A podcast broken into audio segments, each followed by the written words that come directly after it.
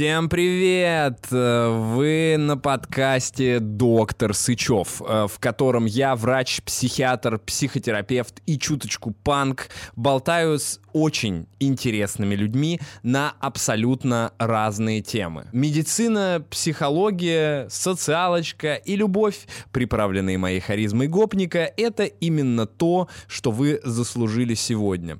Сегодня у нас в гостях патологоанатом Даша Тонконок. Она сейчас работает ординатором в детской больнице, смотрит стекла и иногда режет людей. Мы обсудили очень важный момент, и после сегодняшнего подкаста вы точно сможете разобраться в том, чем именно занимается патологоанатом от начала и до конца. И поверьте, там очень-очень мало из того, что надо как-то там резать людей или что-то такое.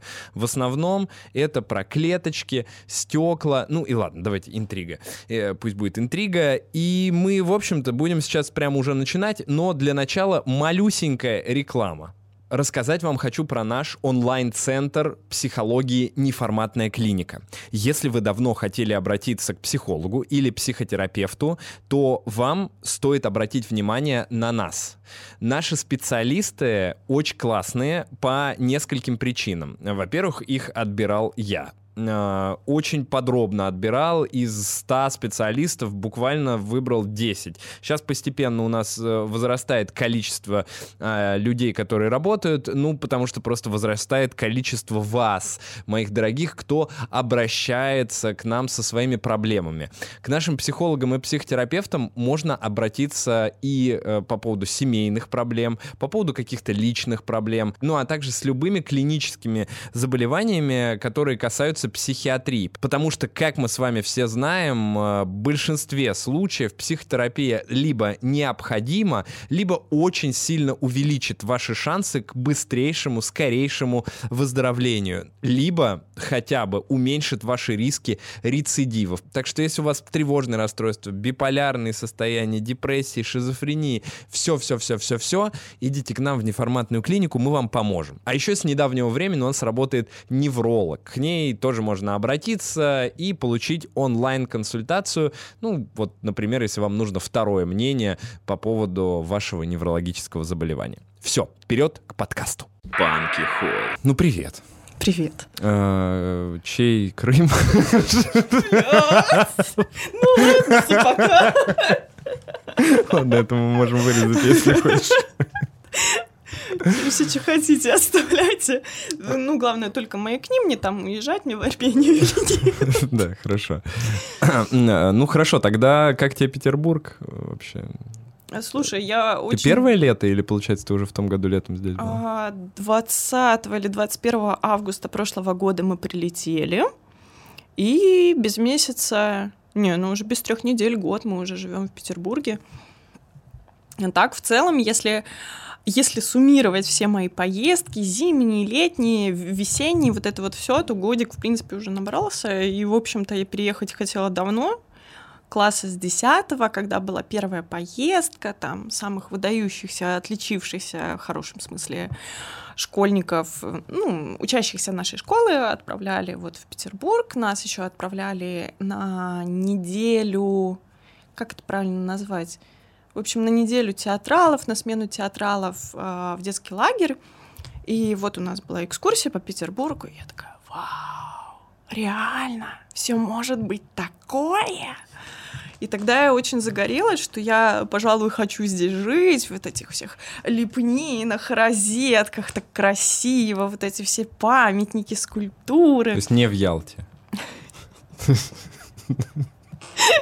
Пожалуй, нет на вот это все насмотрелась, и вот я постоянно лелеяла эту мечту, что я буду здесь учиться, жить, работать, мне вот прям так нравилось. Летом мы тоже вот с мужем приезжали просто как туристы, там погулять, вот это все посмотреть, достопримечательности, и зимой мы потом еще приезжали.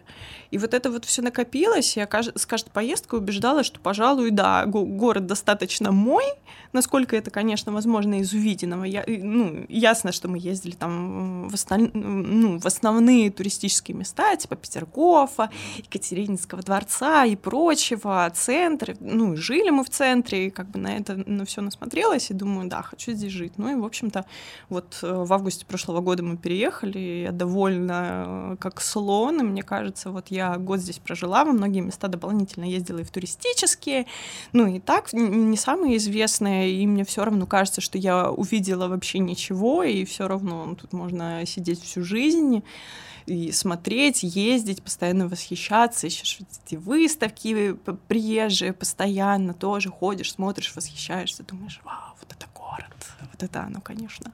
То, что надо, особенно после деревни, где там главное событие, то, что, я не знаю, затопило или что, там э, змея на дерево залезла.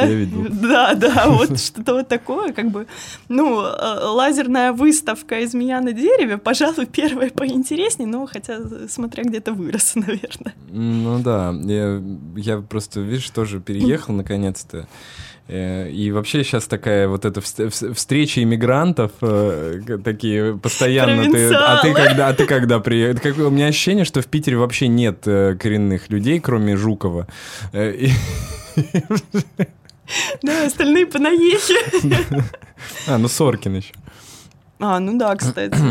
Вот, а все остальные, да, все остальные вот как-то приехали.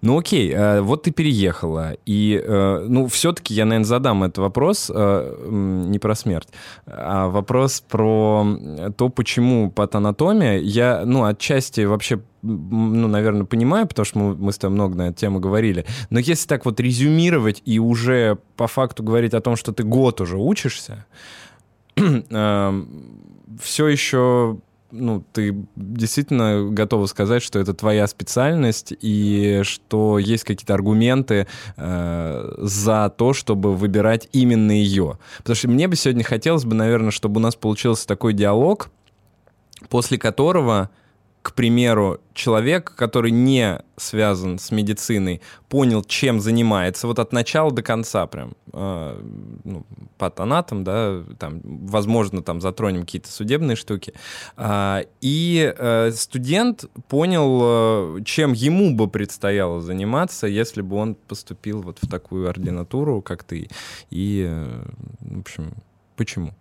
Вообще история того, почему патанатомия, я ее считаю забавной. Почему? А, первый курс, там, естественно, эти мечты в духе, я буду нейрохирургом, там, я буду кардиомикрохирургом, я там буду стоматолог, проктолог, вот это вот все, естественно, я грезила о том, что я буду нейрохирургом, самым лучшим, там, вот это еще анатомия Грейс, вот это вот все было очень на пике, я такая, боже, я буду такая же, сто процентов. Потом меня начало с этого как-то отпускать, я вообще начала задумываться, хочу ли я быть врачом. Но все равно это все переросла, потому что вот когда заканчиваются предметы в духе культурологии, истории медицины, начинается анатомия, где если ты кость неправильно называешь, тебе ее куда-нибудь засунут поперек, ты задумываешься, хочу ли я, в принципе, всем этим заниматься. Но быстренько, по крайней мере, я это все пережила, переросла, переросла, переварила и начала присматриваться к специальностям.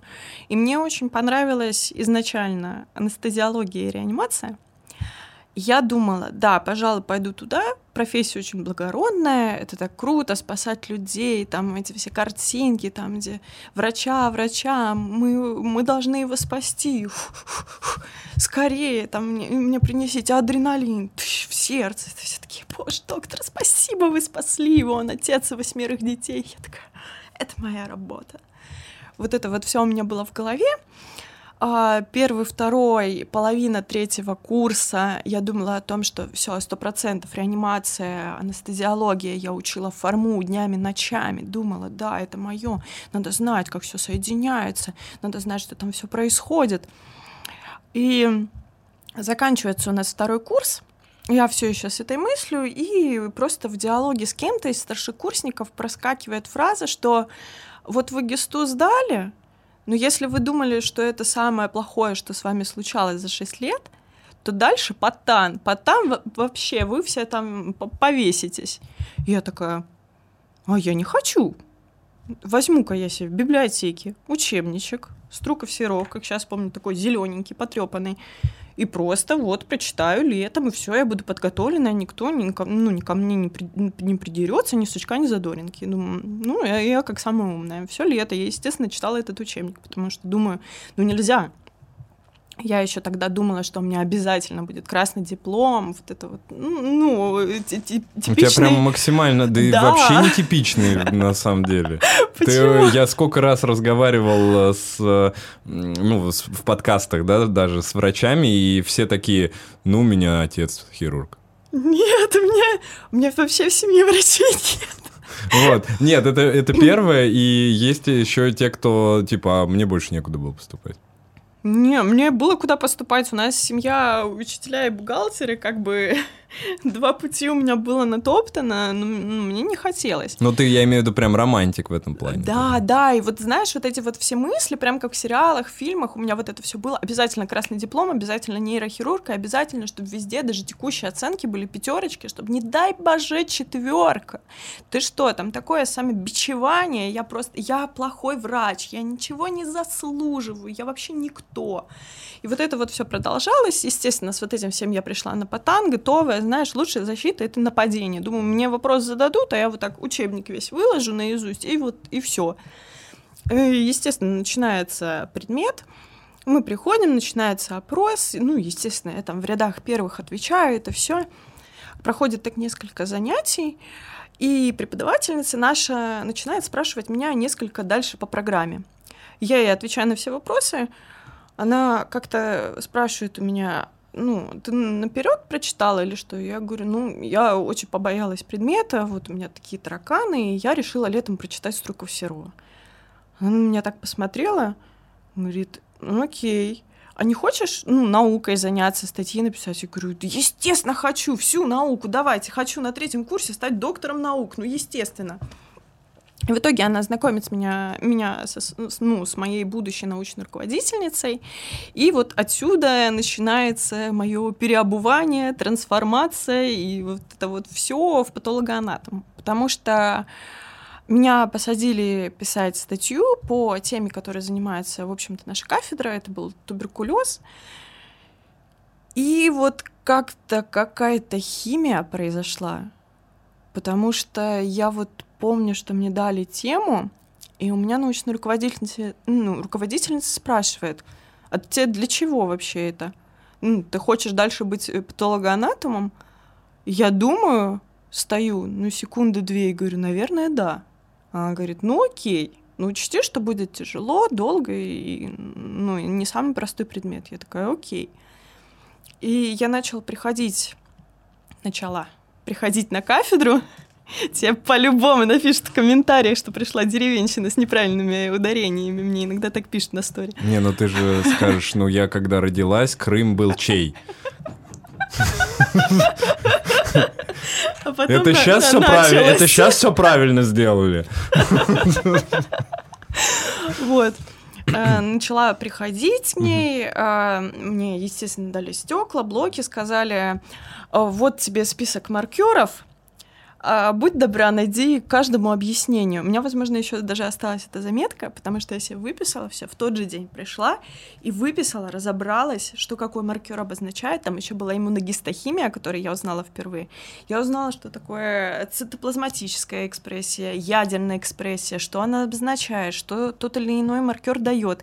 И я прихожу, на следующий день, буквально, может, через день, и вот этот весь поток информации вываливаю, в кабинете у научной руководительницы, она на меня смотрит, говорит, окей, я поняла, и усаживает меня за микроскоп. Микроскопы, знаешь, не вот эти вот, там, где надо луч света в темном царстве найти, чтобы разглядеть там хотя бы то, что у тебя есть стекло, а вот прям большой, а, с оптикой для того, чтобы вот прям а, сканировать, фотографировать все для подсчета клеток. Ну, в общем, то, что меня впечатлило, потому что я думала, что дальше микроскопов, которые вот эти вот, которыми можно убить, просто сидя за ним. Вот, я думала, ничего не существует. Я помню эти ощущения, когда я сажусь за этот огромный, хороший, качественный, там навороченный микроскоп, он еще бинокулярный. И думаю, да, я, я, пожалуй, уверена, что я хочу вот эту специальность. Это так круто, это так интересно.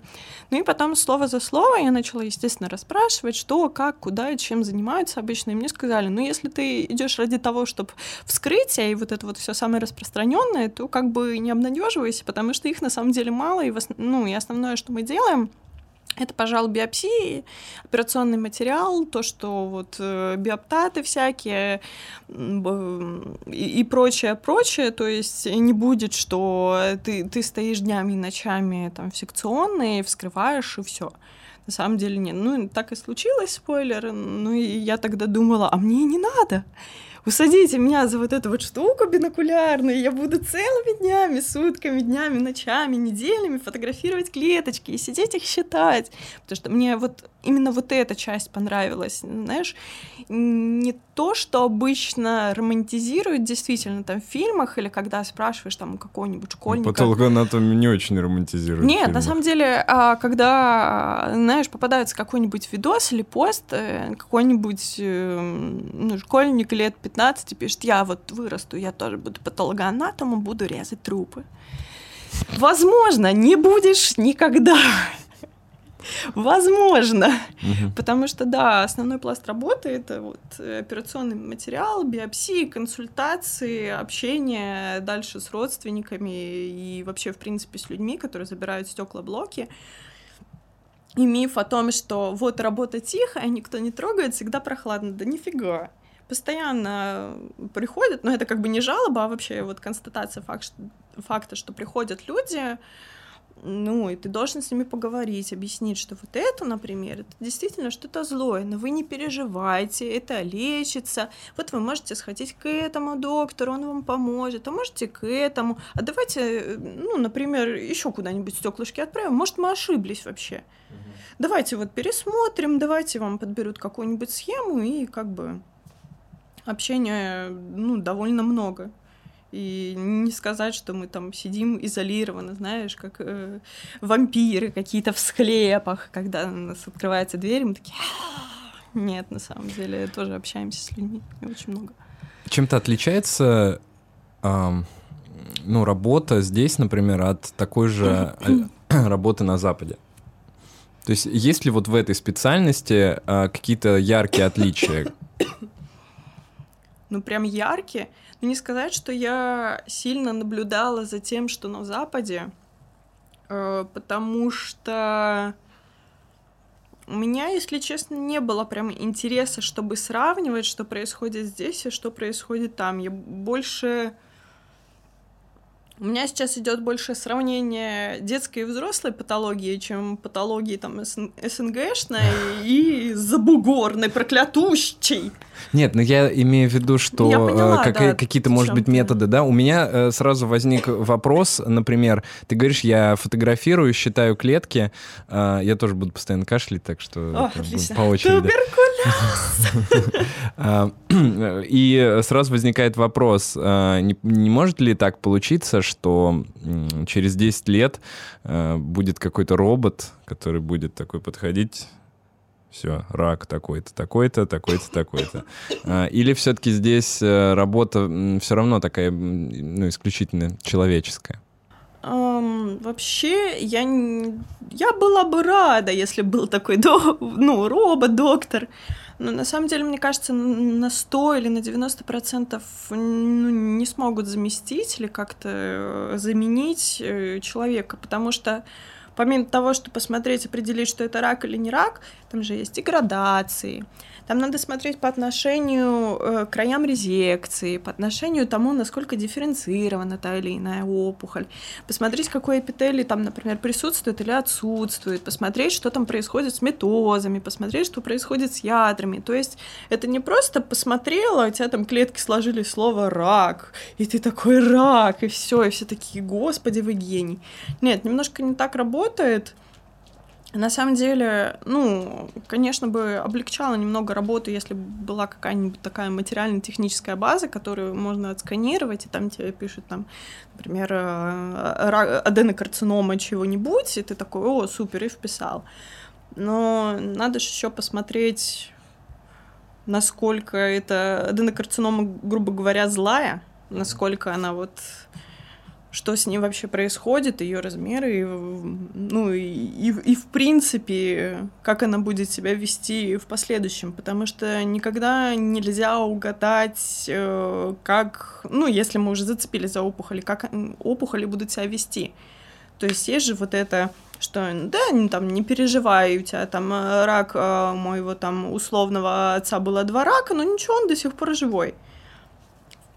У кого-то так, у кого-то иначе. И вот э, средние показатели, скажем так, в, в тех же клинических рекомендациях, это, к сожалению или к счастью, не всегда истина и правда. Естественно, к сожалению, если человек э, повезло чуть меньше, он прожил чуть меньше, чем там указано, естественно, к счастью, если прожил больше, чем указано.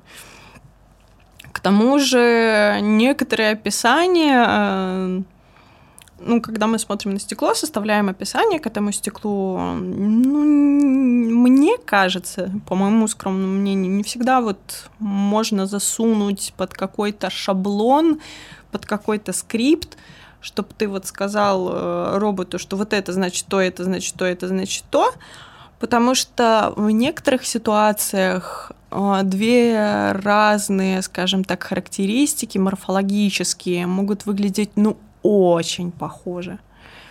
И... Но ты это сможешь как-то отличить. Да, потому что ты сидишь, э, во-первых, елозишь эти объективы по стеклу и присматриваешься так, а это точно то, или может быть вот это. К тому же всегда есть возможность там обсудить с коллегами, отнести стекло, сказать, э, ну вот ты, ты-то что тут видишь, и тебе скажут вот это, и ты такой, угу, отнесу еще одному коллеге. И в итоге вот такой немножко коллективный разум. К тому же всегда можно добавить, опять-таки, иммуногистохимию, всякие дополнительные окраски, уже посмотреть на вот этих дополнительных методах, скажем так, э, что там вообще скрывается, на что это похоже и что это на самом деле. Угу. Ну, хорошо, давай мы сейчас к этому вернемся, э, когда будем говорить про вот саму эту всю патоморфологию. Э, но сначала мне бы хотелось, чтобы ты рассказала вот день типичного патологоанатома. Э, ну, вот там, как это, как, э, как это происходит? То есть есть ли действительно хоть немного работы с там, трупами? Есть ли общение... Э, ну, я, например, слышал, что иногда бывают какие-то конференции закрытые с врачами, и э, патанатом обычно спорят на них э, с врачами и доказывают, что нет, нифига. Э, как это вообще вот работает с точки зрения таких технических, знаешь, моментов? Ну, если брать э, в среднем-среднем, то вот к 9 я прихожу, есть э, полчаса на раскачаться, там, не знаю, выпить кофе, что-то переодеться, помыть руки, узнать, как, как вообще, какие новости в отделении. То есть там бывает, что привозят пациты какие-нибудь срочные материалы, и вот прямо сейчас все бегут и вырезают это все либо привозят тело и идут разборки, будет вскрытие, не будет вскрытия, потому что, ну, по некоторым причинам можно проводить без вскрытия, а какие-то причины, например, запрещают категорически выдать тело так, и необходимо проводить вскрытие. После этого... А что, иногда не вскрывают? Да. А почему?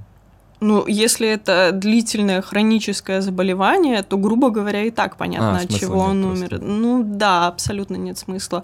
По религиозным причинам еще очень много отказов. Ну, как бы закон позволяет, поэтому как бы тоже не вырываем из рук и не говорим, что нет, это наша работа. Нет, ну если не хотят, то, в общем-то, ну, то есть, по факту, патонатом, так вот, если со ссылочкой, да, занимается теми, кто умерли ненасильственно всеми остальными. Грубо говоря, те, кто в больнице. Те, кто в больнице. Да. А если а дома?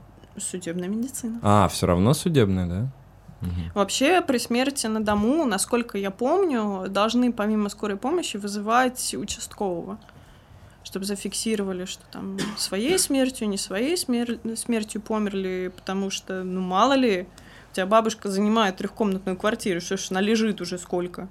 Нам накапать ей чего-нибудь нехорошего, и как бы это не рекомендация. это случай из новостей. Ну, Все ладно, совпадения случайно. Возвращаться. У меня нет трехкомнатной квартиры. Вот. Э, то есть в 9 ты приходишь, там полчасика, минут 40. После этого обычно начинается вырезка материала. Это что такое? Э, то, что, ну, грубо говоря, отрезали от живых людей. То есть это материалы... То есть это а, то, что отрезали где-то в отделении в вашей больнице? Да, не где-то на улице. Мгм. А, Вот. То есть это с операцией, а, со скобы гинеколог- гинекологические. Это что еще у нас может быть? Биопсии, которые эндоскопические или просто в процессе операции проводили. Ну и, в общем-то, ну, на вырезке, вот на основной, в общем-то, все. Это в большинстве случаев онкология или ищут, или нет? А, слушай, учитывая то, что я в детской больнице и в детском отделении, у нас онкология это редкость большая. И когда приносят онкологию, это обычно собирается все отделение. Ну, не потому что мы, нам там сильно интересно или мы ничего не знаем, а потому что это довольно серьезно. Это дети, ощущение, что ответственность как будто вдвое возрастает. И вот онкологические биопсии или материал там вырезаются чуть, чуть ли не всем отделением, потому что все думают, как это лучше сделать, сколько лучше взять. Там иногда бывают э, ряды из 20 кассет, потому что все отрезать подозрительно и смотрится ну, не то чтобы всем отделениям, но, скажем так, переходит из рук в руки, все делятся мнениями, что это может быть, но обычно ну, мнения совпадают. А много вас в отделении работает? Но сейчас в отпуск пятеро. А вообще, в целом, сейчас я посчитаю себя в голове 2, 4, 6, 8, 8 врачей, 4 ординатора. Ну и то есть 12. э, это все, вы все занимаетесь примерно одинаковой работой. Да. Я вот из-за этого спросил. Да. То есть нет такого, что там один вот там, не знаю, что-то делает одно, другой другое. есть- Нет, э, даже у врачей есть э, список, кто в какой день дежурный врач, для того, чтобы вот вырезать вот этот весь материал. Ну, ординаторам достается, скажем так, что-то попроще, там, где нельзя накосячить, и что-то сделать не то. Естественно, онкологию нам не дают пока что, пока что, потому что, ну, по своим ощущениям, я бы побоялась даже, наверное, что-то вырезать на данный момент, потому что, ну, мало ли, что-то я сделаю не то, поэтому... А так, в принципе, под присмотром нам оставляют очень много материала, и мы тоже между собой делимся, еще ввиду того, что нас четверо, э, неделя пятидневная, и в понедельник это обычно так, кто вырезал в пятницу, и там сидим, вспоминаем, вот это вот все. Поэтому, да, обычно одним и тем же все занимаются, но единственное, что вот такое есть разделение, чтобы не было, что один делает все, другой ничего, и как бы... Мгм. Ну окей, так, принесли вот эту вырезку. Да, я как еще человек, занимающий должность лаборанта, подписываю кассеты, то есть регистрационный номер, дробь и год, который сейчас текущий, там, например, не знаю, 57, дробь 22. Все вручную. Все вручную. Подписываю эти кассеты, ставлю на эти мензурки. И далее смотрю по материалу и по направлениям, что можно сделать с этим материалом дальше. То есть это подбор, например, кассет. Если это Что такое какой-то... кассета? Кассета — это такой квадратик пластмассовый с крышечкой, куда укладывают материал. Мгм. Потом эти кассеты идут в парафин, э, сначала в спирты, потом в парафин, уплотняют и нарезают, то, то есть этих кассет. Чтобы приготовить вот эти вот э, стекл... э, стекляшечки, да. Э, Кассеты бывают разные. Они бывают э, с крупными ячейками, с мелкими ячейками, бывают сеточками, бывают подкладки в эти кассеты, потому что некоторый материал буквально как хлопья, если взять крупноячеистую кассету и засунуть туда эти хлопья, то во время дальнейшей э, заливки спиртами это все вымывается и материал теряется. Поэтому сидишь, вот эту баночку потряс, посмотрел, какого размера там хлопушки. Если они совсем мелкие, взял кассетку с сеточкой, туда вот это вот все можно будет сложить. Если это что-то плотненькое, крупненькое, то, естественно, можно крупноячеистую. А Подожди, а в чем присылают это все вот вам врачи? А, видел когда-нибудь э, стаканы для сбора мочи? Да. Вот таких. Мгм. То есть они просто отрезали, туда бросили и все. Э, Формалин. А, мгм. И все в формалин. Ну, вообще, а, по инструкции сначала заливаешь формалин, а потом а, материал. Ну, вообще там как, Мгм. как получится. Так, понятно. В эту кассету ты засунула. А, нет, сначала мы все описываем. Мгм. Размер, цвет, консистенция, поверхность. Если это какие-нибудь аппендиксы, мы еще там говорим, есть ли какие-то наложения на серозные оболочки, сосуды инъецированы, не инъецированы. Если опять-таки орган какой-нибудь э, трубчатый полый, ты его разрезаешь, меряешь э, толщину стенки, просвет расширен, не расширен, что там внутри находится того просвета. Если это кисты, смотришь поверхность гладкая, не гладкая. Если это какие-нибудь дермоиды или тератомы, опять-таки описываешь их содержимое. Там кашицеобразное содержимое, волосы, зубы, еще что-нибудь вот такое. Если это В кости, смысле волосы, зубы? в тератомах волосы и зубы. Да? Да. Такое привозят. Подожди, чьи зубы? Человеческие. Ну, подожди, тератома, э, ну, это новообразование, типа такое. Да. Откуда там зубы? Это считается эмбриональной опухолью. А, то есть это типа... Там листочки эмбриональные, что-то куда-то их жизнь не туда завела, образуется такая кистюлька. Это был какой-то фильм, когда вырос человек на человеке. Вот что-то типа история, такого, да. Есть теория у этих тератом, что а, не помню, как на латыни, что это сожранный близнец, то есть э, во время внутриутробного развития один другого сожрал, но второй там сопротивлялся очень сильно, но условно, и вот вырос где-нибудь где-нибудь внутри. И ты разрезаешь эту тератому, а там как бы здравствуйте, волосы, жирок обычно, какая-нибудь кожа слущенная и зубы попадаются. Да, вот такая жуть у нас бывает. Если это кости, мы закидываем в декальцинацию, потому что на... потом порезать это все очень сложно, тупятся ножи, и как бы мы не хотим усложнять жизнь ни себе, ни лаборантам, ни ломать технику, поэтому декальцинация, а потом после декальцинации дальше идет на проводку То есть они становятся мягенькие, да, такие? Ну, грубо говоря, да. Мгм. То есть они потом не затупляют ножи, не, не портят приборы и как бы на- нарезайте сколько угодно.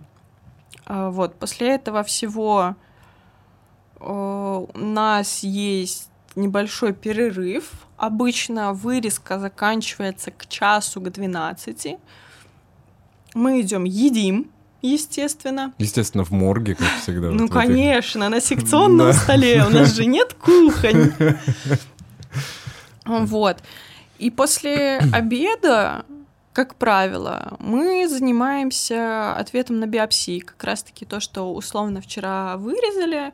Наши дорогие любимые лаборанты нам подготовили, сделали стеклышки. Мы эти стеклышки на специальном э, шкафчике у нас есть с полочками подписанными, забираем с направлениями и сидим, смотрим. Обычно вот до пяти вечера мы сидим, потому что кажется, что ого, с 9 до 5, а что там делать? Ты не ищешь, что тебе делать, оно ищет тебя само. И там скорее нужно искать время, чтобы поесть, нежели чтобы, «М, а что бы мне поделать, как скучно. А сколько у тебя времени уходит примерно на то, чтобы один препарат посмотреть и какое-то заключение написать? Ну, слушай, это зависит от объема, потому что если брать э, те же миндалины, коих у нас э, огромное количество в последнее время, и, в принципе, их чаще всего отдают ординаторам, то там может быть кусочек миндалинки там с ноготочек малюсенький, а могут прислать вот такой, и ты вырезаешь там на несколько блоков, и тебе приносят четыре стекла условных, и ты сидишь, ты очень долго просматриваешь. А зачем, э, вот давай немножко назад, да, вернемся, потому что мы не закончили, э, что ты работаешь в детской больнице, онкологии мало, и э, вот давай так, э, почему э, патанатом так важен в любой больнице? Что ты делаешь для вот этих живых, я имею в виду, пациентов? Для живых пациентов, как бы так правильно сформулировать, А, я просто видела э, видео, там, где девушка говорит, «Э, все думают, что их лечит хирург, но на самом деле патологоанатомы, потому что окончательный диагноз стоит все-таки за нами. Если условно хирург или терапевт там, на вид определил, что диагноз такой-то, то по морфологическим данным мы этот диагноз можем как подтвердить, так и опровергнуть. И вот, скажем так, последнее слово стоит за нами. Хорошо, если ну, диагноз подтверждается, и условно предварительное лечение, любое, какое бы оно там ни было, даже если это простейшие лары, там какая-нибудь терапия у человека, боюсь сейчас сказать что-нибудь не то, чтобы лары мне потом не сказали, о, мраковесие. Вот. А, то есть, э, если там отрезают условную миндалину, и мы там пишем хронический танзелит, они такие, фу, значит, все правильно, там лечим дальше так. А если мы пишем острый, то там, во-первых, вопросы, зачем в остром состоянии отрезать что-то, потому что это как бы не очень хорошо. Во-вторых, менять там тактику лечения и вообще, что дальше делать с этим всем, и стоит ли проверяться.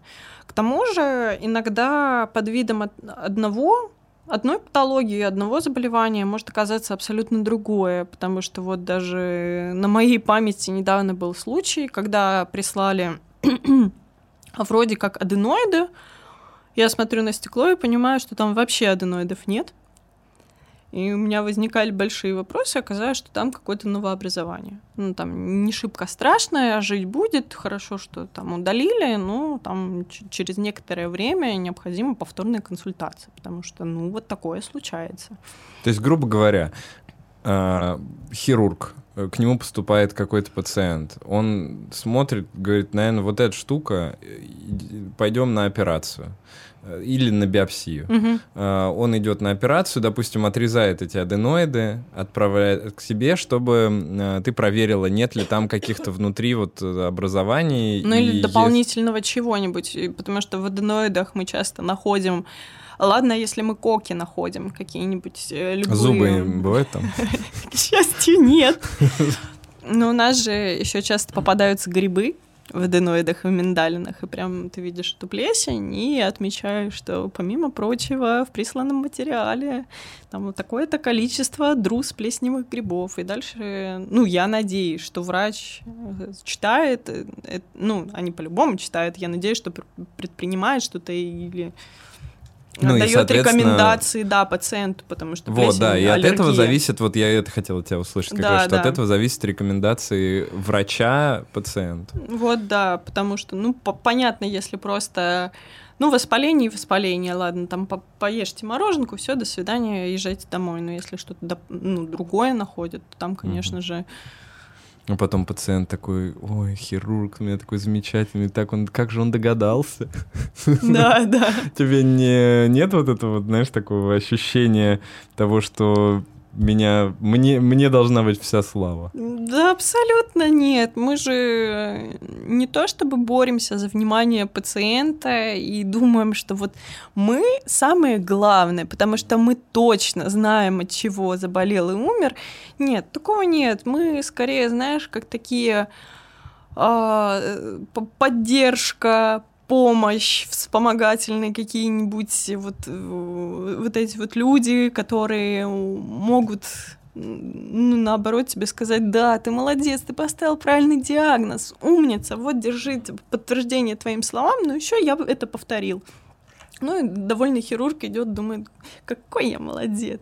То, скорее всего, в, в такое вот отношение у нас не было такого, что, знаешь, что-то неправильно написанное, мы опровергаем то, что нам прислали, и такие, все понятно, вот эти вот хирурги. А, а хирургу, кстати, что-то грозит э, в случае, если он поставил диагноз, а ты его опровергла? Ну, вообще с этим разбирается страховая, насколько я знаю потому что там а, вплоть до того, что если он пишет, что аппендицит флегмонозный, а у нас оказывается, что он какой-нибудь гангренозный, то там что-то снимают, но я не углублялась в эту тему, честно говоря. Ну вот знаю, что такое есть. И к тому же, если расхождение э, диагнозов после вскрытия это тоже разбирательство. И самое простое, что может быть, это просто клинический разбор там с главным врачом и прочим, прочим. И самое страшное это, ну, естественно, наказание. Только я не помню, честно говоря, какое. Потому что, ну, ну просто тут сразу возникает вопрос, нет ли такого, что хирурги как-то там стараются вас подмасливать и Они... говорить, ну давай мы там, я понял, что не такой диагноз, никому не говори. Давай эту тайну унесем с собой в могилу. И ты такая, вот уже один унес.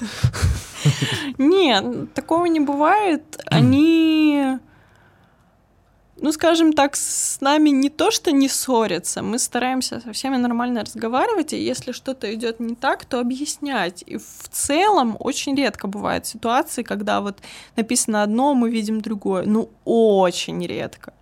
Я думаю, что здесь больше даже не то, что там вот этот стереотип, все хирурги тупые, они так резать умеют и все. Нет, нет.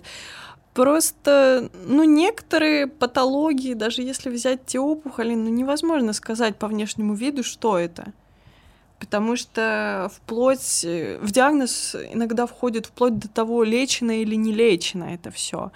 А иногда даже ну, морфологически можно увидеть, что там происходит, либо просто тебя привозят, ты разрезаешь это все и видишь там какие-то определенные признаки, которые позволяют тебе сказать, что вообще происходило с этим всем.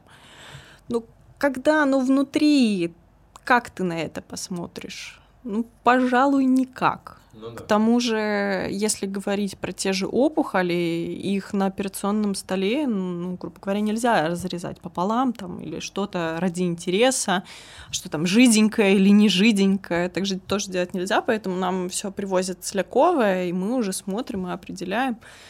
Но это такие вещи, что нельзя предугадать, предусмотреть. Или, ну, те же грибы в миндалинах. Сто раз будем возвращаться. Ну, я сегодня смотрела миндалины, поэтому неудивительно, что у меня такие примеры. Те же грибы в миндалинах. А как ты их увидишь-то? на осмотре. Ну, посмотришь в рот, все красное, там, может, какой-нибудь налет. Белый ну, один растет. Так лисичка.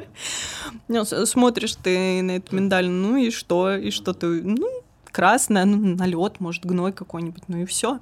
То есть три вида э, такой, если объединять твои работы. Первое — это если тебе отправили, тебе нужно подтвердить, ну или там в редких случаях опровергнуть диагноз. А второй вариант — это если кто-то умер и нужно понять, действительно от чего, ли да. Опять-таки подтвердить, от этого. опровергнуть. Да, и третье — это если э, это нельзя, как бы непонятно с виду, что это такое, берется биопсия, тебе присылают и спрашивают, что это такое. Да, и не обязательно с виду, если это какие-нибудь э, даже не знаю, например, гепатиты, очень странные, аутоиммунные, или, может быть, это токсические, или еще что-то, тоже берут биопсию, присылают нам, и мы уже там смотрим, потому что ну, будем честны, пациенты не всегда говорят абсолютно все, что с ними происходит, что они пили, что они ели, что они принимают, что с их родителями. Каждый приходит, никогда не пьет, никогда не курил, вообще самый здоровый человек на Земле, но почему-то цирроз. И нам приносит, мы уже разбираемся, откуда он это взял и почему так произошло. Поэтому, ну, бывает иногда, к сожалению, ну, врачи не могут дать всегда стопроцентно правильные диагнозы. Не то, что они плохие, там, неучи, там, а, все понятно, у него тройка в дипломе. Нет. Ну, такова человеческая жизнь, таков вообще человек, и невозможно, к сожалению, заглянуть внутрь настолько глубоко и настолько увеличено, чтобы прям сразу заглянул в глаза и увидел геморрой. Ну, как бы бывает, что уж поделать. Да, слушай, ну это, кстати, было бы прикольно, наверное.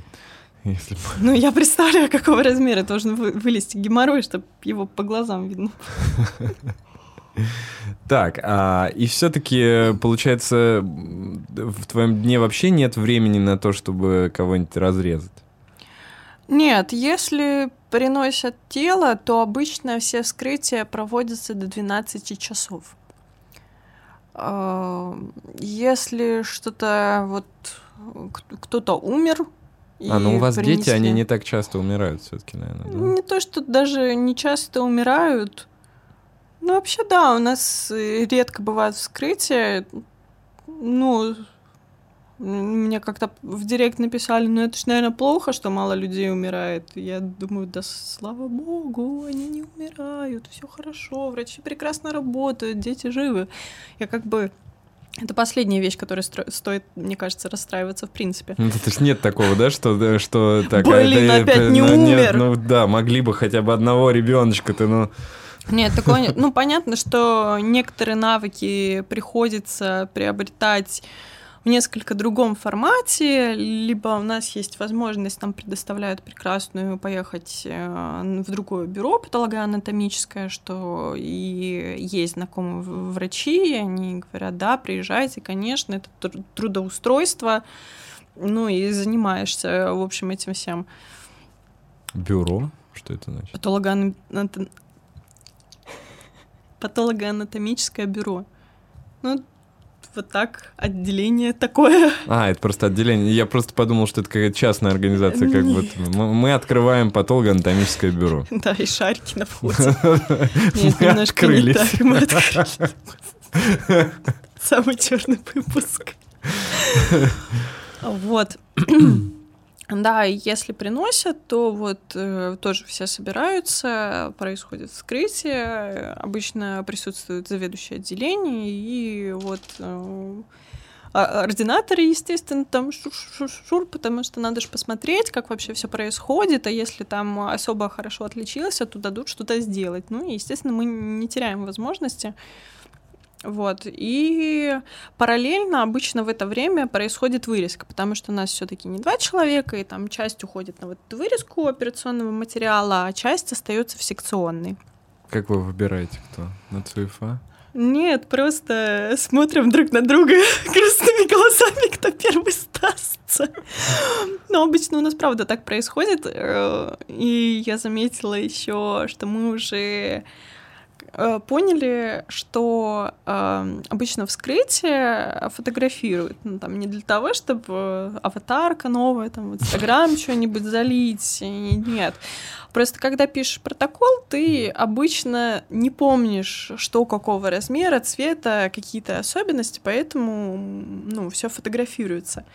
И особо внимательные уже поняли, что если ты взял телефон врача, который вскрывает, то есть секционно тебя уже не выгонят. Поэтому у нас обычно, ну, ординаторы стараются первыми прибежать в секционную, схватить телефон, и все, как бы место зарезервировано. Понятно, что ты уже не идешь ну, на вырезку. Я думал, что ты сейчас скажешь, и понятное дело, поэтому я купил себе новый iPhone, потому что теперь- я всегда первая. Да. Ф- Фотограф аутопсии. То есть вы фоткаете просто на телефон? Да. И вот эти все фотографии, они как бы остаются, да, у тебя? Ну, я периодически удаляю, потому что... Потому что в я, этой... в- Я сейчас скажу просто ужасную вещь. Не знаю, возможно, мне будет... Тебе тоже не хватает 2 терапа- терабайта облака? Нет, нет. Ужасная вещь. А, в айфоне в поиске, если вводишь а, в запросе «еда», тебе выдают фотографии со вскрытий. Почему? Я не знаю, это просто работают алгоритмы, и это, если честно, это ужасно. Я это однажды заметила, и после этого стала... Ну, сейчас у меня не показывает уже. Я поудаляла фотографии просто. Да, это ужасно. Я первый раз а, искала какую-то фотографию, хотела показать что-то в духе. Вот я недавно приготовила, посмотрите. И ввожу просто в поиске еда, и понимаю, что там вообще не еда у меня. Ну, для кого-то еда. Ну, вот, смотри, я в поиск вбила еда. А, вот, видишь? Еда Мгм, написано. мгм. Да, показывай все фотографии, господи. Щас. Реально. Это кошмар. Ну ладно, там я об этом знаю. Я тоже показала одногруппникам, они проверили, у кого iPhone, тоже такие, боже, кошмар какой-то. Ну, я периодически подчищаю, Ну, но если мама, например. мама вряд ли у меня не, ну, знает про эту функцию, и слава богу. Это правда, немножко криповато. Мама как, кстати, отнеслась к тому, что у тебя такая работа? Да спокойно. Я помню, когда я только об этом думала, и мама меня постепенно спрашивала, куда будешь поступать, я такая сначала, я не знаю, я не знаю, потому что боялась ей сказать. И я помню, что мы как-то сидим за ужином, ну, мы уже поели, и вот тоже уже близится там апрель-май, уже вот скоро сдавать аккредитацию, поступать. Я говорю, мам, я хочу быть патологоанатомом. Она на меня посмотрела, вот так положила руки на стол, говорит, ну, это не поликлиника, это хорошо. Мне очень понравилась эта реакция, потому что, ну, правда, не поликлиника. Да, и так, ладно, окей. Бабушка смешно отреагировала, когда мы уезжали в августе. Она не знала, куда я буду поступать.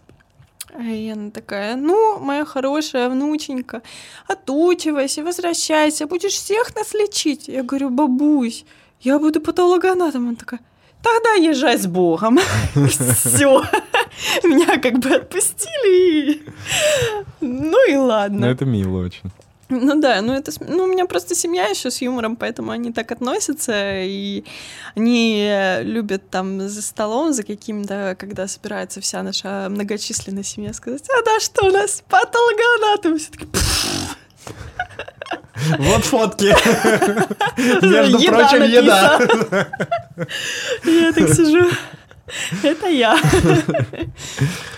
Ну, на самом деле, сокращается максимально процент людей, которые хотят тебе показать какую-нибудь прыщ на спине, потому что ты говоришь, я врач, они начинают снимать футболку, ты говоришь, патологоанатом, и они так обратно, знаешь, потому что, ну, как-то ну, Иногда да. вот эти предрассудки, они все-таки хорошо. Хорошо работают, да. Хорошо работают. А, ну и э, смотри, давай тогда про вскрытие все-таки поговорим. А, как оно вообще происходит? То есть, э, вот прям можешь рассказать, опять же, тоже от начала до конца, как э, кто в этом участвует, очень важно, и э, как это пошагово работает, и как потом эти органы, их же очень много, и ну, явно не нужно столько, чтобы посмотреть все. Э, обратно там их кладут, ну, не кладут как и так правило, далее. я знаю, что от отделения к отделению некоторые правила разнятся. Ну, давай про, про то, что ну, ты знаешь. То, да. что... Да я знаю так и так. А, если говорить э, в целом про взрослые отделения, то, как правило, вот э, разрез от Господи, хотела сказать быстро и забыла. В общем, разрез. А, делают санитары. И потом после этого приходит врач, и начинается висцерация. То есть э, достают органы, как правило, органокомплексом Пашора от языка до мочевого пузыря. И после этого уже обсматривают органы и берут то, что нужно, как правило, там ворота печени, а, фрагменты кишок, а, сердце разрезают тоже там а, по, по зонду в определен, по определенной схеме. Если это дети, ну, вернемся потом к детям, у них тоже есть свои особенности. Режут почку пополам, вот так укладывают ее и по по, по полюсу разрезают, тоже смотрят, есть ли признаки там шока или ДВС или еще чего-нибудь. Если есть, то там берут, например, половинку почки, если нет, то определенный вот кусочек. Опять-таки, как правило, берут э, то, что вот прям очень вызывает сомнения и что вот сто процентов надо посмотреть. А, то есть все не проверяется? Нет, ну проверяется все, берется не все.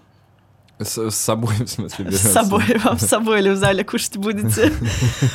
Ну, да, потому что, ну, на самом деле, в этом нет особо огромного сакрального смысла пересматривать все, потому что, скорее всего, ты увидишь одно и то же. Скорее всего. Но если опять-таки говорить про взрослых, у детей несколько иначе. А, ну и то, что взяли, вот эти фрагменты, все укладывается в формалин, там через несколько дней, когда все профиксировалось в формалине, опять происходит э, подобие вырезки, как утром, Но уже из этих фрагментов ты берешь кусочки поменьше и укладываешь кассетки, потом они вот э, проводка, парафин и прочее, прочее, прочее, и выпускаются стекла. Если говорить про детей... То есть э, вот эти все органы лежат в формалине какое-то время? Или э, то, что вы, то, что вы отрезали? Нет, то, только то, что отрезали. Если говорить э, про детей, ну, у нас, э, как правило, э, смерть от э, пороков развития таких, которые вообще с жизнью несовместимы. То есть там буквально, не знаю, отсутствие трахеи, например. Ну, он не будет дышать, и вот, к сожалению, так получается, он умирает. А, то есть там разбираться особо ну, не в чем. Нет, э, разбираться есть в чем, все равно происходит вскрытие, тоже вот эта вот эвисцерация от языка до мочевого пузыря, это все извлекается, и часто берется полностью органокомплекс, перекладывается в формалин сразу для фиксации. Потому что дети, ну, тут как бы много вопросов, от чего мог умереть ребенок, которому, например, месяц. Если взрослый, то там понятно, у него огромная карточка анамнез жизни, ты уже понимаешь, что вот здесь пил, вот здесь курил, и примерно понимаешь даже, какие органы тебе понадобятся для того, чтобы в протоколе указать вот бикриз посмертный и объяснить, что вот так, вот так случилось, такой-то, такой-то, помер от того-то, потому что это и это произошло. Если это дети, ну там месяц-два, ну о чем говорить? Это огромная загадка для всех, почему он умер, и для нас в том числе. Поэтому, да, бывает, что вот берем полностью весь органокомплекс, и потом уже вот э, на секционной вырезке э, смотрим, все прям надрезы иногда могут делать там шагом в пол сантиметра, чтобы посмотреть. Мы так однажды нашли инфаркт даже, причем ребенку, блин, чтобы не соврать, до года ему точно было. Ну, то есть можно ли предположить, что у совсем там малыша мог случиться инфаркт? Ты находишь этот инфаркт, откладываешь его, сердце там складываешь э, в 6, 8, 10 кассет, сколько тебе нужно, чтобы убедиться, что это действительно оно. А потом смотришь по другим органам, откуда оно могло прилететь, почему. Смотришь почки, смотришь кишечник, все петли, возможно, там тоже тромбоз какой-то случился, смотришь мозг, кровоизлияние. Это прям там вот э, в секционной все это происходит? Если говорить про секционную вырезку, это происходит в комнате, где происходит вырезка, а в секционной, ну, в принципе, нативный материал, скажем так, тоже осматриваем. Но, как правило, на профиксированном ну, как-то заметнее какие-то отличия, потому что э, обычно, ж, ну, не живое, как это правильно сказать, не фиксированное. Оно все, ну, примерно одного цвета. Понятно, что там печень чуть темнее, кишечник в зависимости от того, чем он заполнен, там сердце тоже там красно-розовое. Э, фиксированное, оно все приобретает абсолютно другие цвета. И то есть, если печень была красно-коричневая вот буквально два дня назад, в формалине она полежала, она может просто позеленеть. Быть вот прям такого темно-зеленого насыщенного цвета, и ты такой, ой-ой, наверное, вот тут что-то не, не только там с сердцем случилось, а еще, наверное, что-то с печенью. И нарезаешь, ищешь и, там источник, смотришь опять-таки эти же ворота печени, ищешь, из-за чего такое могло произойти. Или там Сердце было красивенькое, как обычно, нормальной формы, ты его померил, все хорошо, взвесил, а после фиксации видишь, что просто одна стенка черная. Ну и тоже вызывает вопросы, почему так делаешь надрезы вдоль, поперек, тоже укладываешь, смотришь уже под микроскопом, почему так произошло. То есть формалин дает вот какие-то понять особенности. Но а за счет то, чего это происходит? Понять особенности. Просто... Ну почему он вот так, ну, по цветам? Ну, то есть это интересный момент, на самом деле. Почему вот, как, как во-первых, как люди пришли к тому, что именно формалин, да, надо использовать таким образом. То есть он, он, с одной стороны, получается, помогает сохранить, да. а с другой стороны, еще помогает диагностике. Слушай, я не думала над этим, если честно. Какой-то бесполезный у тебя сегодня гость. Здесь не думала, здесь не знаю, здесь не сравнивала. Слушай, я правда не задумывалась, почему так, ну вот э, знаю, что вот так. Ну, прикольно. Ну, иногда действительно очень помогает, особенно если говорить там про какие-нибудь органы, которые совсем... Не сказать, что... Ну вот они настолько мягкие, что, грубо говоря, порезать сложно. В формалине они иногда вот прям дубовые-дубовые. И удобно нарезать определенным размером, чтобы вместилась кассету, и под определенным углом, чтобы попало именно то, что тебе нужно, а не то, что попало и попало. И... А это ты сама все делаешь на нарезочку? Если секция моя, то да. Угу. А мозг тоже, да, исследуется? Ну, То есть это прям правило, ведь надо да. распиливать, получается? Да, распиливают. э, смотрят, есть ли кровоизлияние, нет, потом делается на- на- надрез по зрительным нервам, и вот это все извлекается, опять-таки рассматривается. У детей мы еще смотрим э, желудочки, потому что часто кровоизлияние, гидроцефалия может привести к смерти. Смотрим, что там с мозжечком, со стволом мозга, потому что, опять-таки, вклинение, как, э, ну, очень частая причина смерти. Смотрим вообще в целом, есть ли отек мозга, потому что тоже э, не редкость. И после этого, ну, ли- либо фиксации, либо можно взять тоже фрагмент какой-то интересующий и в формалин закинуть. Если это кровоизлияние, то свертки крови можно даже взвесить, посмотреть, сколько крови там было. И, например, диагностически это было важно или не важно. Ну и опять-таки э, там э, записываешь или фотографируешь, что боковые желудочки расширены или нет. Мгм. Так Да что уж. да, р- распиливаем. Такая работа просто как она ни у одного другого врача нет настолько разноплановой работы. То есть у вас, получается, вы и стекла смотрите, и режете, и эти все кассеты составляете. Ну, короче, очень много всего. Ну, давай вернемся, наверное, тогда к патоморфологии. Эм, Что вообще там можно увидеть? Вообще все. То есть вот Вообще любая, патоло- любая патология, вообще доступная современному человеку, э, тобой может быть определена. Ну, очень грубо говоря, да. Мгм. Очень грубо говоря, вплоть до того, что если, например, какой-то фрагмент э, во время операции там плохо подготовили пациента и кишку прислали содержимое, вплоть до содержимого кишки или желудка можно увидеть. Ну, тут попкорн там. Ну, типа того. Поэтому, ну, от микроскопа не скроется ничего и никто. Давай попробуем разобраться, как это работает. То есть а, ты там видишь именно клетки. Да. То есть в любом случае это вот настолько глубокое видение, да, что ты видишь, что это все на клеточном уровне. Но а, с другой стороны, ты же должна понимать, э, э, вот что означает это, что означает Да. это, что означает это. И если ты говоришь, что даже еду можно определить. Ну, не- очень грубо говоря, понятно, что я не увижу там помидорка. Мгм. Ну, там остатки какие-то переваренные, не переваренные видно. А, хорошо. К болезням тогда возвращаемся. А, есть какая-то, ну вот, дифференциация? То есть ты сначала, например, так, это вот э, точно там онкология.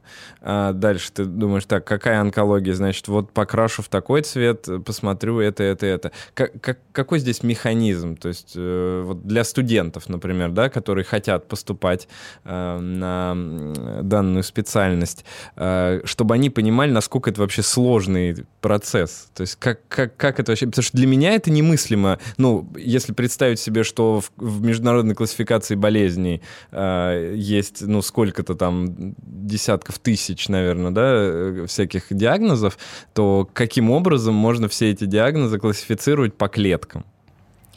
Ну, у каждой, скажем так, нозологии есть свои характерные черты. Кроме того, что смотришь на клетки, смотришь на взаимодействие клеток между собой и взаимодействие тканей между собой. То есть, э, например, хроническое воспаление будет иметь определенные характеристики. эти характеристики это то-то, то-то, то-то, там э, вот такая инфильтрация, вот здесь может быть склероз, разрастание соединительной ткани, либо метаплазия эпителия, то есть переход там цилиндрического в плоский. Мы такие, ага, это здесь было настолько давно, что эпителий решил приспособиться. Поэтому мы точно скажем, что это было не остро, а хронически. Если говорить про инфекцию, то опять-таки каждая инфекция имеет э, свою особенную картину. Это очень хорошо видно на плацентах. Мы смотрим плаценты, и некоторые клетки имеют прям огромный размер, полу полупустую вакуоль, в которой будто все присыпано песком, и ты на это смотришь и думаешь, home. Наверное, это какая-то инфекция. Смотришь в ядро, в ядре тоже песочек. Думаешь, ага, так делает точно герпес. И записываешь, там, герпетическая инфекция. Смотришь дальше. Там, например, какие-нибудь э, клетки, характерные для вирусной инфекции. Ты опять, ну, что, чтобы не, при, не перегружать общими словами, ты пишешь, подтверждаешь сам свои слова, что это вирусная инфекция. Такой, точно герпес, э, там, вирусная такая-то ДНК, РНК инфекция. И соответственно, вот такой диагноз. Если там говорить про онкологию, опять же, все зависит от формы, от того, что там внутри в клетках. Мы можем подсчитывать метозы. Если есть необходимость, можем определенный э, отправить на дополнительную окраску иммуногистохимии на определенные маркеры. И тогда опять-таки сверяешь, там здесь такая или такая э, будет экспрессия, и в зависимости от того, где она, что она и в каком количестве, уже можно определить то это или иное. Ну, то есть э, знать нужно, э, ну, по сути, много, но это не так сложно, чтобы прям превозмогать и ночами не спать, и только заучивать, что это означает вот песочек это. такой, значит... Песочек вот такого это. размера, песочек такого Да, размера. я просто подумал, что должны быть какие-то везде вот эти плакаты, знаешь, на которых нарисовано, что вот этот если ты увидел вот это, значит, это вот это. Да, шпаргалка, знаешь, которую так как рулон расправляешь. Нет, на самом деле оно все легко укладывается в голову, особенно если есть постоянно практика, смотришь на одно и то же и буквально там за пару секунд находишь то-то или то. Понятно, что когда я помню в первый раз села там за стекло, мне дали миндалины с микроабсцессами, я не понимала, где микроабсцесс, покажите мне его потому что, ну, буквально не видишь, кажется, что оно все сплошное. Потом, когда глаз набивается, ты буквально там приближаешься а, к окулярам микроскопа и видишь уже вот, что там точно есть микроабсцесс, и сидишь там такое-то количество в поле зрения, такое-то количество в поле зрения, то есть, ну, это не так прям очень сильно сложно, просто нужно терпение и постоянно смотреть. Ну, то есть сейчас это уже можно рутиной такой назвать. Ну, некоторые стекла, да. Некоторые, да, а некоторые при приходится э, подумать, долго подумать, по походить, поспрашивать, э, взять учебник какой-нибудь специально по предварительному диагнозу, который у тебя выставлен в направлении. Сидишь, листаешь, сравниваешь то, что видишь э, в учебничке, и то, что видишь у себя на стекле. И вот ты ходишь, сравниваешь, думаешь, э, никогда нам не отказывают старшие коллеги в том, что мы им принесли стекло и сказали там, я думаю, что это вот это, подскажите мне, пожалуйста, потому что я не уверен. Ну, тебе всегда помогут, потому что ну, во-первых, мы ординаторы, во-вторых... Ну, они вас должны учить, да? Да, ну, а во-вторых, даже если не ординаторы, коллеги тоже спрашивают э, советы у других коллег, как бы в этом нет ничего такого, потому что, ну, иногда замыливается глаз на что-то, поэтому... Ну, конечно, это понятно. Сейчас в связи с санкциями есть что-то, что мы можем потерять э, из э, того, ну, тех материалов, которые ты используешь? Да, и иммуногистохимия. Ну, не прямо она вот исчезла, как мамонт, но некоторые... Что это, такое? Это... Ну, простым, если да, языком. Если простым языком, это заставляют определенные структуры клеток либо подсвечиваться другим цветом, либо не подсвечиваться в зависимости от того, есть у них антитела или антигены. Ой, ужасный я человек а, в этой клетке или нет. Угу. И опять-таки определенные патологии соответствует определенный реактив, и вот там определенный набор позволяет тебе сказать, э, там, опухоль, туберкулез или там вообще это какой-нибудь невус. Угу. Но можно... без этой штуки можно работать? Можно, но сложно. Угу. И она исчезает не вся.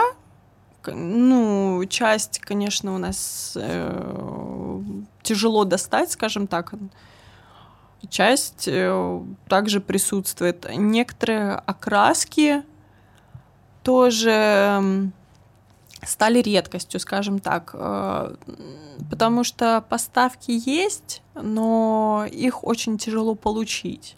Во-первых, они стали намного дольше доезжать, а во-вторых, там по документам, насколько я понимаю, не у всех возможен ВОЗ, не, не для всех есть желание привозить, делиться. Ну, в целом есть, но Тенденция... насколько хватит, да, на всех, это вот большой вопрос, например. Угу. Из такого, из чего еще? Ну, по технике у нас пока что, по-моему, все хорошо. То есть э, там аппарат для заливки парафином кассет. Тфу -тфу -тфу. Пока работает. Пока работает, прекрасно работает. Будет обидно, если завтра перестанет, конечно. А для, для всего у нас техника, в общем-то, нормальная еще пашет, слава богу. Угу. Но вся ну, техника все равно, я так понимаю, какая-то западного производства. Ну да. Угу. А учебники? Учебники... Ну, понятно, что они никуда не пропадут. Э, я имею в виду, что можно ли научиться э, на патоморфолога э, по русскоязычным учебникам? Ну, слушай, на самом деле там недостаточно информации. А, к тому же насмотренность форми- формируется не только из того, что ты видишь вот э, на работе, в ординатуре и на учебе, а дополнительно из того, что ты увидишь в различных кейсах на других сайтах. Есть множество сайтов, там, э, вбить какую-нибудь нозологию и посмотреть, как она выглядит на стекле. Понятно, что некоторые заболевания ты увидишь там один раз и, и все больше никогда, но тем не менее не надо открещиваться, что там это единственное в мире заболевание, поэтому я назову его своим именем, я его больше никогда не увижу. Нет. Просто набить глаз, посмотреть, как оно все выглядит, это отдельные сайты. К тому же, а, если говорить о контексте обучения из того, что предлагается там для студентов медицинских вузов, это вообще это ноль по сравнению с тем, что нужно знать потому что на занятия я прихожу на некоторые темы к студентам и говорю, вы, вы только Струкова читали? Они говорят, ну да. А там по теме две страницы. Ну вот на огромную тему две страницы это просто ничтожно мало. Потому что для некоторых разделов, для некоторых заболеваний буквально у нас есть целые руководства. То есть есть огромное руководство заболевания поджелудочной железы, где вот эти опять-таки изображения, отсканированные стекла и прочее описание, там эта клетка в таком-то количестве, вот так экспрессирует, вот здесь или вот здесь, означает вот это. И если говорить про старые учебники, это вот не то, что даже база или фундамент, это вот это протоптать дорожку для начала а потом чем ты эту дорожку будешь заливать, как ты ее будешь украшать, укреплять, и что ты с ней будешь дальше делать, будешь ли там ставить заборы или как-то заливать во второй слой, это, естественно, дополнительная литература. Зарубежная хорошая, в общем-то и целом, но на самом деле, не знаю, мне кажется, немножко не хватает того, что есть там, опять-таки, на каких-нибудь онлайн-ресурсах, потому что Понятно, что некоторые некоторая техническая база там в России или в СНГ в целом может отсутствовать, Ну, бывает. Поэтому подсмотреть, скажем так, у зарубежных коллег тоже можно.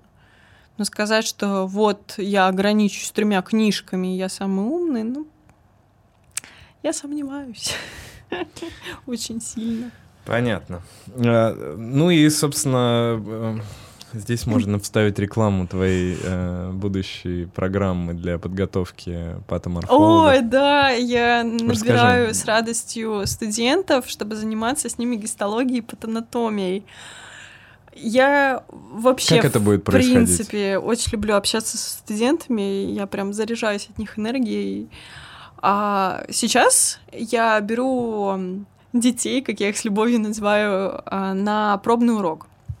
Что входит в этот пробный урок? Ну, полчаса, час мы общаемся, просто знакомимся, я рассказываю, кто я, какие у меня там взгляды на обучение, что я буду рассказывать и в каком формате, с чего, сколько, где, во сколько.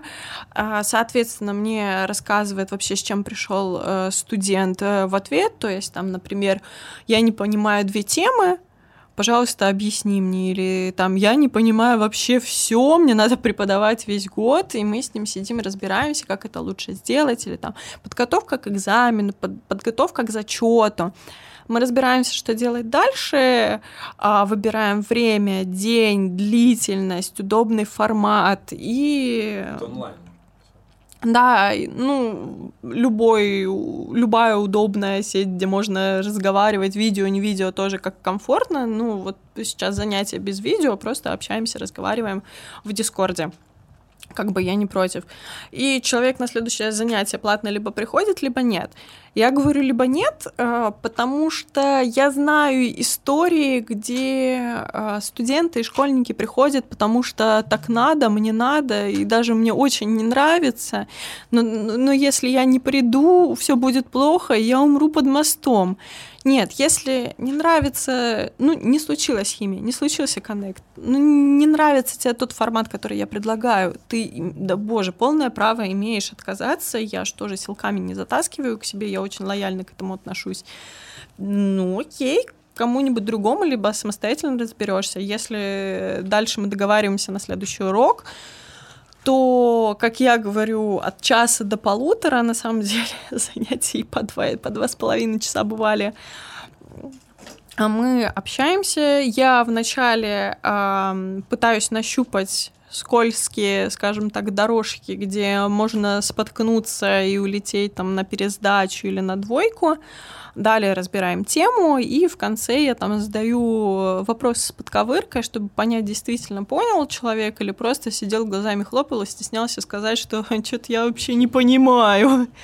Ну и постоянно я спрашиваю, все понятно, все понятно, живой, все понял, голова не болит, может водички, потому что ну, больше всего, э, по моим ощущениям, жалоб на гистологию и на патанатомии я понимаю, что очень тяжело. Я понимаю, что кажется, что, боже, она мне никогда не пригодится, зачем я здесь сижу?